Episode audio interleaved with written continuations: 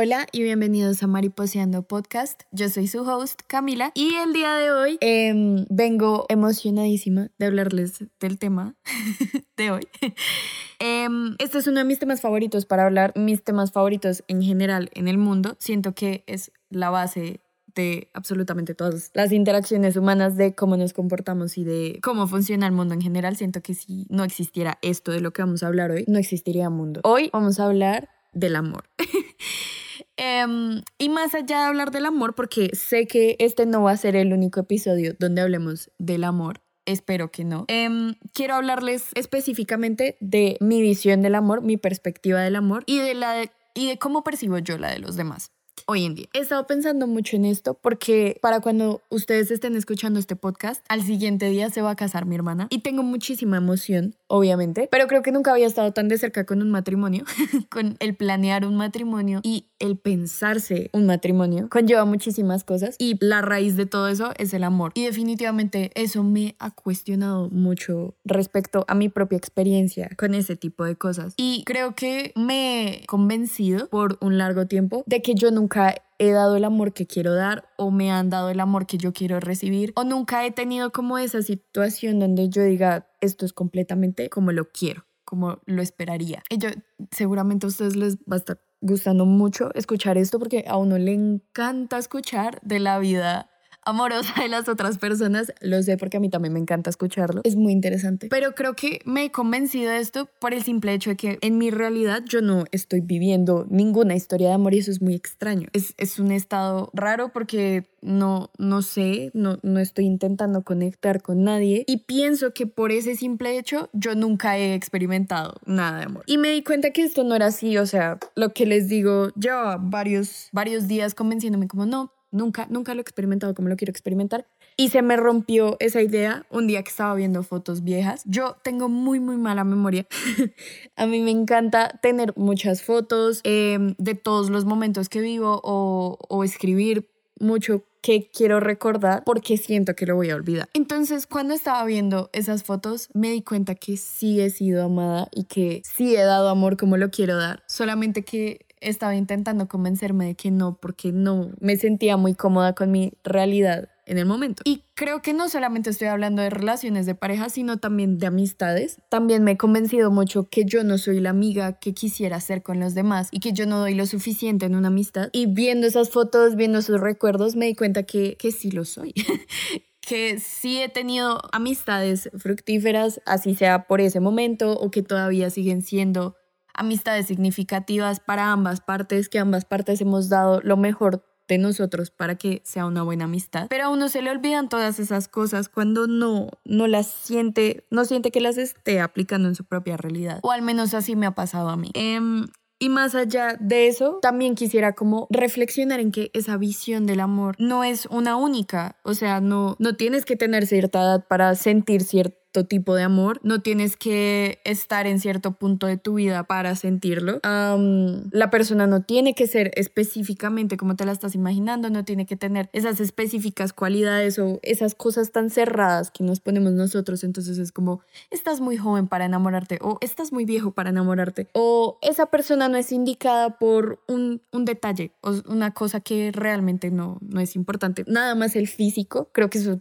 juega un rol muy importante que sí, el físico sí puede llegar a ser esencial en una relación. Creería yo que uno tiene que estar atraído hacia la otra persona, pero no es el todo y mucha gente se queda simplemente ahí y no, no progresa. Entonces, ese tipo de visión de amor que tenemos nosotros tan establecida como tiene que ser de cierta manera, claro, está bien tener límites y está bien tener claro qué es lo que te gusta y qué es lo que no te gusta en una persona, pero no llevar eso al cohibirse de experimentar ese tipo de cosas, porque lo que les dije al principio, me parece que el amor es como una de las bases de, de la vida y una de las bases de toda nuestra experiencia. Y creo que vuelvo y reitero, no tiene que ser solamente en relaciones de pareja, he escuchado de varias personas que me han dicho, yo no doy todo de mí en una amistad porque en cualquier momento me van a ser desleales, en cualquier momento me van a quedar mal, todos son unos falsos, pero realmente yo creo que en una amistad también vale mucho la pena dar y no quedarse con, con las ganas de haber hecho ciertas cosas porque eso es lo que mejora las relaciones, como dar todo de ti e intentar todo de ti. Y yo me identifico mucho con, con esa de la amistad, yo me planteo muchísimo si soy buena amiga o no soy buena amiga. Y al final de cuentas posiblemente sí lo sea, solo que me, me estaré exigiendo más de lo que muy seguramente mis amigos esperan de mí.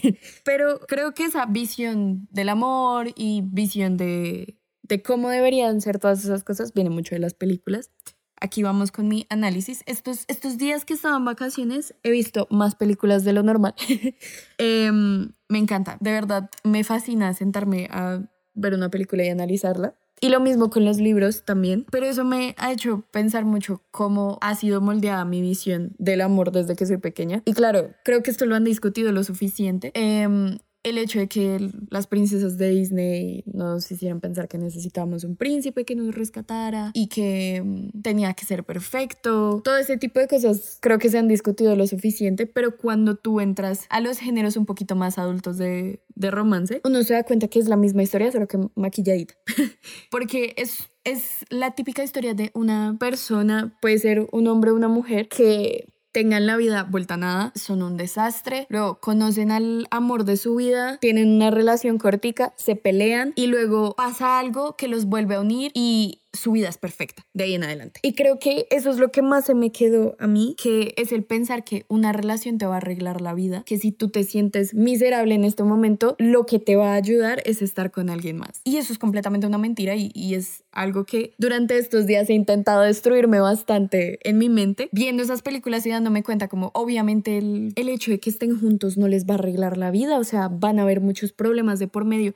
Y siempre las películas convenientemente muestran solo una pelea una simple pelea fea, pero que luego de esa ya se arreglaron y nunca jamás hubo peleas, o sea, la cotidianidad entre ellos no existe porque solo existió e, esa pelea única y ya. Entonces uno se, se va haciendo una visión súper sesgada y también las historias de amor son súper exageradas, entonces es como que em, en un accidente nos conocimos, em, la escena de que se le cayeron los libros a, a la muchacha y el muchacho los recogió y se miraron a los ojos y para siempre enamorados. También todas esas visiones hacen que cuando tú conoces a la gente convencionalmente, porque es que las parejas hoy en día no, se conocen así, obviamente no.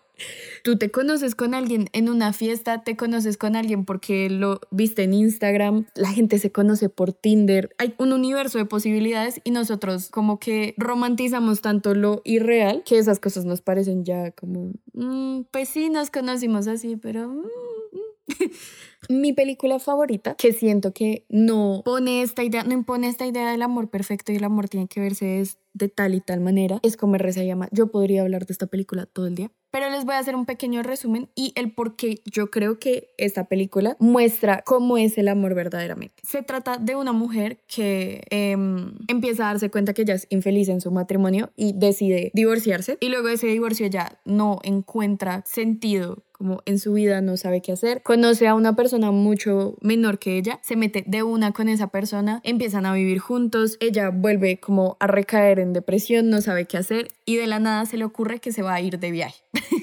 se va a ir de viaje cuatro meses a tres lugares diferentes. Entonces ahí pues también tiene sentido el nombre de la película porque el primer lugar a donde se va es a Italia y en Italia pues conoce gente, come mucho, luego se va a mm, India y en India va con una gurú que pues ayuda como a reconectarse con la espiritualidad de cada persona. Em, entonces pues ahí va reza y luego ama es porque se va a Bali y allá conoce a una persona. Pero lo que yo quiero resaltar de la película es que primero muestra em, cómo puedes tú estar inconforme en una relación y lo difícil que puede ser dejarla porque ella le costó mucho darse cuenta de que no era feliz ahí, que eso no era lo que ella quería y que se había inventado un mundo falso para convencerse de que sí lo quería. También muestran la frustración de su pareja y que su pareja no la quiere dejar y, lo difícil que es para él. Y algo súper real para mí es esa idea de otro clavo saca, un clavo saca otro clavo. Cuando ella se mete con la persona más joven y se da cuenta que esa no es la solución. Me gusta mucho esa parte porque eso es muy común. Hay gente que, que hace eso y creo que incluso yo misma lo he hecho, que terminas una relación, una conexión con alguien y ya estás buscando la siguiente. Y eso lo deja uno más vacío que antes. Es lo peor que uno puede hacer, a menos a que haya sido una conexión que, que, te llegó, que fue una persona que tú dices, esta persona el destino la mandó. A menos a que no sea eso, cuando tú intentas propiciar otro tipo de, de relaciones muy prematuramente, no sale bien. Uno se siente muy mal, uno se siente vacío por dentro, uno siente que igual no le puede dar a, esta persona nueva lo que tenía con la anterior porque sigue pensando en la anterior y intentas como volver al sentimiento que tenías antes pero eso nunca va a pasar. Aparte porque los sentimientos con todas las personas son distintos. Em, volviendo a la película cuando está en Italia me gusta mucho porque durante todos sus, sus, sí, sus viajes conoce gente y no necesariamente gente para entablar una relación amorosa, sino amigos y esos amigos se convierten en su familia y ella aprende a amar a otras personas fuera de sus parejas y a darles ese amor de amigos, a explorar ese amor de amigos y mucho mejor aún el amor propio. Ella explora muchísimo su, su amor propio, quién es ella realmente, cómo conectarse con ella misma y me gusta mucho esa película por eso, porque así es como nosotros deberíamos ver el amor, no, no como algo necesario, sino como algo que nos complementa. Y ya al momento en el que ella conoce a, a su otra pareja, le cuesta mucho conectar con, con esa persona que eso también me parece muy, muy real, porque cuando uno empieza a crear estabilidad consigo mismo y a sentirse cómodo consigo mismo, es muy difícil abrirte a una relación porque piensas que te vas a perder a ti mismo. Y me parece muy bonito porque él también intenta no, no abrumarla a ella, pero al mismo tiempo él está enamorado, él quiere estar con ella. Entonces le da su espacio, pero cuando lo busca, pues es muy bonito porque se pueden dar amor mutuo. No sé, en fin, la película me gusta muchísimo, explora muchas cosas y me parece que hace reflexionar verdaderamente en qué, en qué debería ser esa visión del amor que tengamos, no, no solo como una cosa que necesito, sino como una cosa que yo escojo tener y una cosa que también tengo el privilegio de tener, porque el amar y ser amado es un privilegio. Si se han visto cómo Reza llama, por favor, cuéntenme qué tal les parece. Me, me encantaría escuchar la opinión de alguien más sobre la película. Em, y creo que sí, es un cambio completamente a esa idea de el amor me salvó la vida, sino primero, primero me salvo yo y luego yo escojo estar con alguien. Que claro, uno no puede escoger en qué momento sean todas esas cosas, pero sí se puede tener conciencia de en qué momento de tu vida estás antes de meterte en una relación y, y cuando, cuando es oportuno tenerla y cuando es oportuno no, cuando puedes dar lo mejor de ti y cuando no. Y con eso de las películas me he llevado también a pensar respecto a lo mucho que idealiza uno a las personas cuando le gustan. Y creo que yo peco muchísimo aquí. Porque a mí me empieza a gustar alguien y yo ya lo ve, ya yo pienso que esa persona es la mejor persona que nació en el planeta Tierra, que es lo más perfecto, no le veo ni una sola imperfección, veo que todo se acomoda a mí, más aún cuando uno siente química con la persona, que a mí me parece que la química es esencial y que no se da con cualquier persona, sino solo con quienes tú debes hacer una conexión. Cuando siento química con alguien, idealizo a la persona el triple.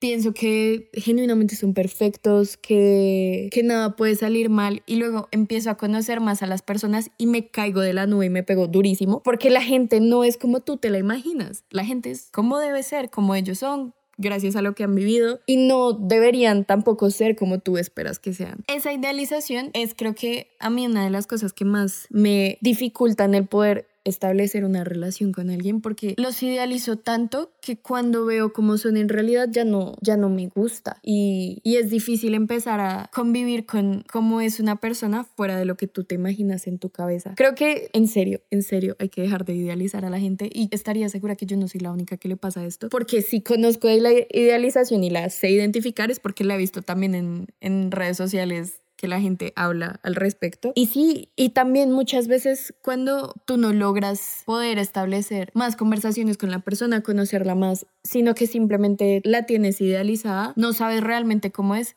duele mucho más perderlos. Por eso creo que em, los cuentos o los pelitos o como ustedes le quieran llamar, duelen más que terminar un noviazgo, porque en un noviazgo tú conociste a la persona como era, pudiste pasar tiempo con ellos, en cambio un cuento pues simplemente hablaban, se veían y ya, no, no los conociste tan a profundidad como los pudiste haber conocido en una relación y por eso duele tanto, porque tienes esa versión súper idealizada en tu cabeza de lo que tú crees que la persona es y no lo que realmente son.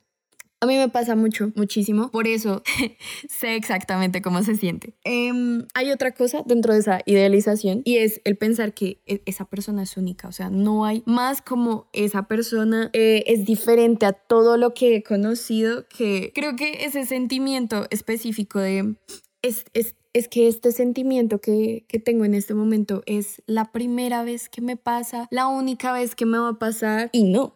no necesariamente. Puede que uno sienta muchas cosas por gente que conozca en el futuro o que ya haya sentido muchas cosas por gente del pasado y simplemente lo olvidaste. Y eso no quiere decir que si uno conoce a una persona en este momento, pues vaya a ser única y especial.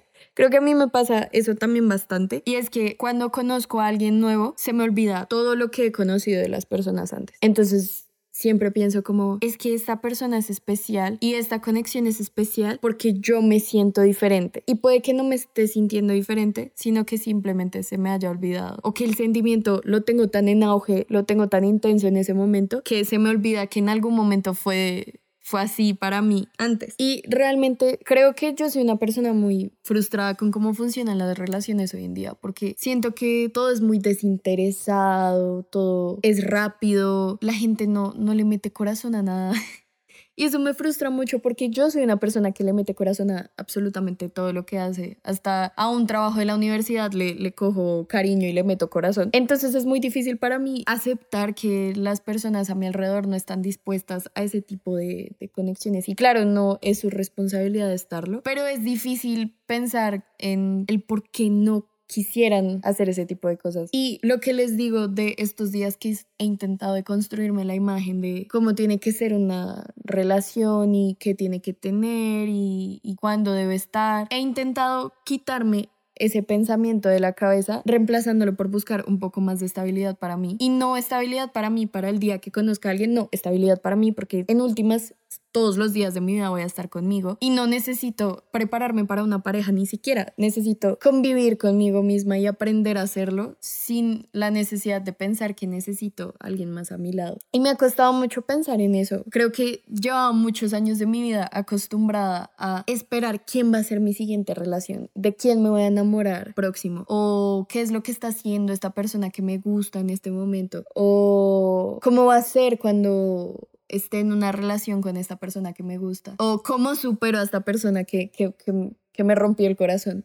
Siento que he estado en ese ciclo por mucho tiempo, que si no es que estoy conociendo a alguien, em, estoy en una relación o estoy fuera de la relación y extrañando a la persona con quien estaba. Nunca he tenido el momento para aprender cómo es estar conmigo misma solamente sin necesidad de pensar en cómo está mi vida amorosa. Y genuinamente no sé si esto sea común, pero ahora entiendo por qué hay gente que decide estar sola. En este momento yo estoy decidiendo que quiero un espacio para mí y para conocerme a mí misma. Y no sé si en el futuro eso repercuta en, en la dificultad para dejar a alguien entrar, pero creo que me gusta mucho este estado, es mucho más relajante que el estrés que conlleva pensar si le gustas a alguien o no, o estar pensando, no me respondió hoy, em, de qué le voy a hablar, cómo puedo ser más interesante, qué le voy a invitar a hacer, cuándo me va a invitar a salir. Todas esas cosas son chéveres, pero cuando uno tiene la estabilidad como para pensar en eso. Y no cuando eso te está quitando la paz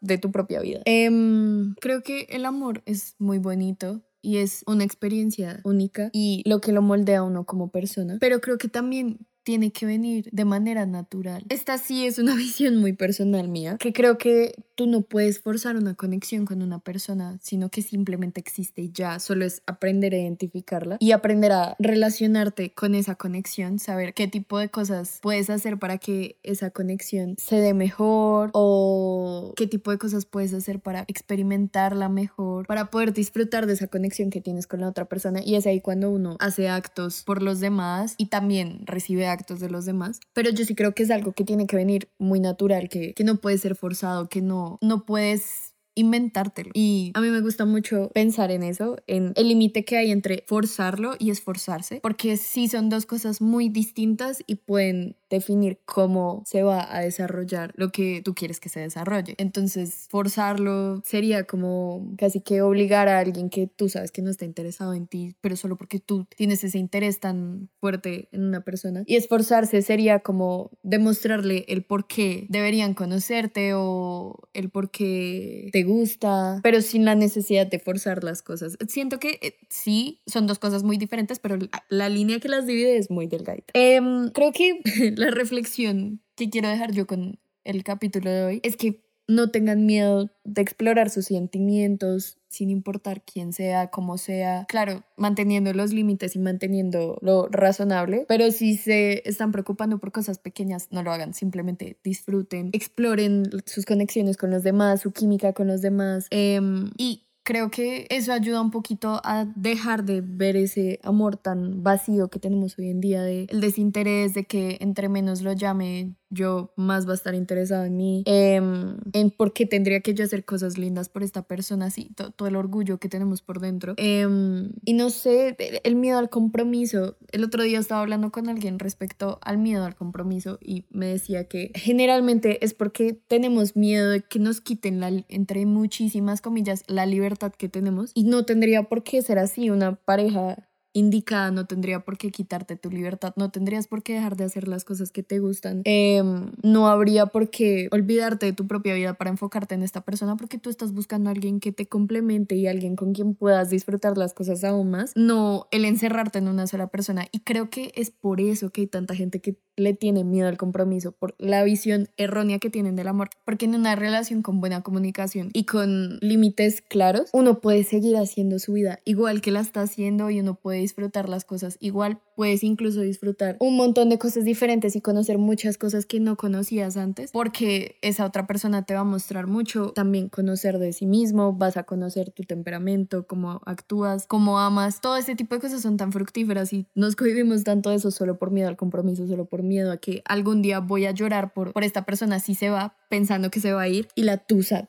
todos le tienen tanto miedo a la tusa y la tusa realmente es lo que tú hagas de ella, ¿no? Porque yo he tenido tusas feas, tusas donde yo no quiero dejar de pensar en la persona, solo quiero mm, estar más que con la persona, con los recuerdos que tengo de la persona, eh, llorar con música, llorar con todo, con cada conversación de mis amigos, cada vez que veo una pareja sentirme triste. Y he tenido tusas que me han construido que es como, bueno, si ya no estoy con esa persona es por algo. Y he sacado tantas cosas buenas de aquí, he aprendido tanto de mí de aquí que en mis próximas oportunidades no voy a hacer este tipo de cosas. Una tusa divertida que puedes hacer cosas que no hacías antes precisamente por esa visión sesgada del amor y porque no eran relaciones indicadas, pero todo eso construye en últimas todo ese tipo de cosas son buenas para nosotros y no sé, solo quisiera que la gente tuviera menos miedo de vivir. Me, me encantaría ver eso más seguido. Creo que eso es todo por el podcast de hoy. Espero que en próximos episodios podamos hablar del amor otra vez porque me encanta mucho este tema. Em, y me encanta mucho compartirles mis pensamientos de estos días. Es algo en lo que he estado pensando bastante, así les sorprenda. Me gusta reflexionar sobre eso específicamente. Y ya espero que les haya gustado. Em, si tienen algún comentario, sugerencia, lo que sea, me lo pueden escribir en el Instagram del podcast, que es maripotseando con una D entre en la mitad. Em, y me ayudarían un montón si siguen esa cuenta si califican el podcast donde sea que lo están escuchando, le dan unas estrellitas para que yo pueda saber que les gustó. Y nada, nos escuchamos en el próximo capítulo. No olviden tomar agüita, descansar, estar tranquilos, en paz consigo mismos. Y por favor, por favor, no mueran. Chao.